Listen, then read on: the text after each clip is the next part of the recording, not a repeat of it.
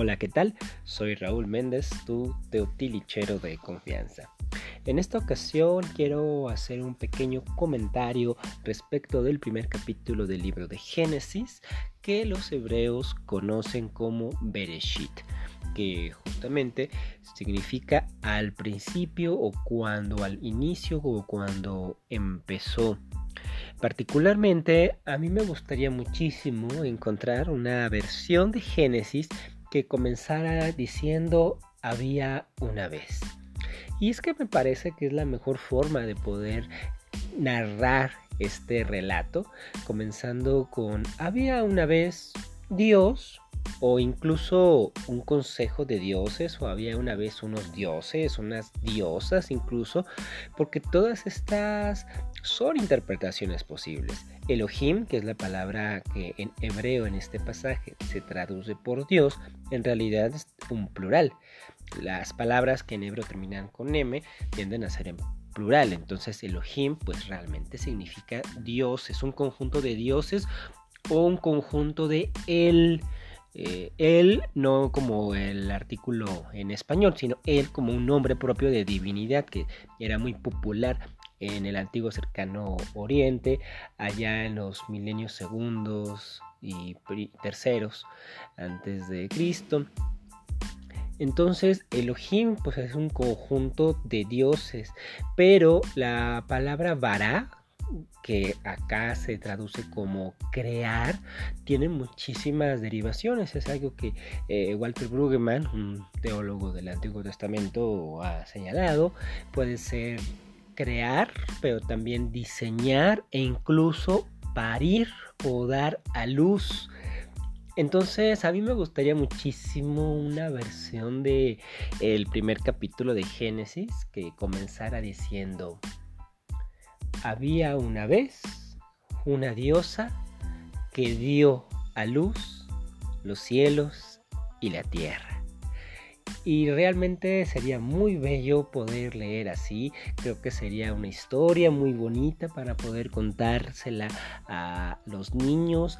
Una gran enseñanza que pudiera establecerse porque entenderíamos que pues nuestra tierra, este hábitat que nosotros ocupamos, pues viene de una labor de parto, viene de una diosa que nos dio a luz, estamos viviendo eh, pues no meramente en una masa inerte que anda flotando en el espacio, sino en un organismo con vida, como un bebé. Que bueno, pues ya este bebito tiene 4.500 eh, millones de años de antigüedad, pero lo importante pues es reconocer ese vínculo de vida que se tiene con la tierra, no verla de forma como tan utilitaria o de manera tan mecánica como suelen ser las interpretaciones de el primer capítulo de Génesis donde Dios pareciera un mago que saca un conejo de su chistera o una especie de Thanos inverso donde truena los dedos pero bueno en lugar de eh, eliminar a la mitad de las personas del universo pues lo que hace es que tras ese tronar de dedos pues crea el mundo ex nilo, como le llamaban los latinos, o de la nada. Pero pues realmente no es lo que nos está diciendo el libro de Génesis.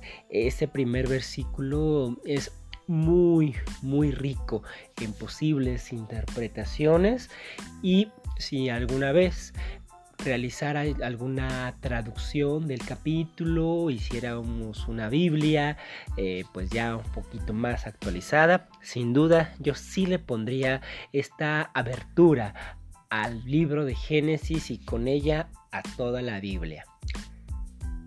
Había una vez una diosa que dio a luz los cielos y la tierra. Es más, hasta con este juego de cielo y tierra, pues, pues estamos pensando quizá en unos gemelos que dio a luz y eso explica pues muchas de las oposiciones binarias que nos encontramos también en el relato de Génesis y en nuestras vidas diarias, porque junto con la creación viene la dualidad, viene la paradoja, es algo que también está muy presente. La contradicción, la luz y las sombras, la vida y la muerte, lo seco y lo húmedo, el amor y el desamor. Eso es la creación, eso es lo que nuestra diosa finalmente dio a luz. Bueno, eh, pues muchas gracias por escuchar esta pequeña reflexión sobre el primer capítulo, de hecho primer versículo del libro de Génesis. Eh, más adelante pues seguiré comentando de algunos otros versículos, pasajes y personajes que también me llaman mucho la atención en la Biblia, pero pues ahora los dejo con esta reflexión ginecológica de la creación del mundo. Hasta luego.